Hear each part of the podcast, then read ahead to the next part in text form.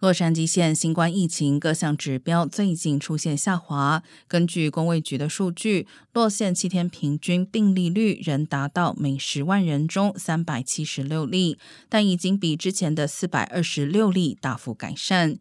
住院率也下降至十点一。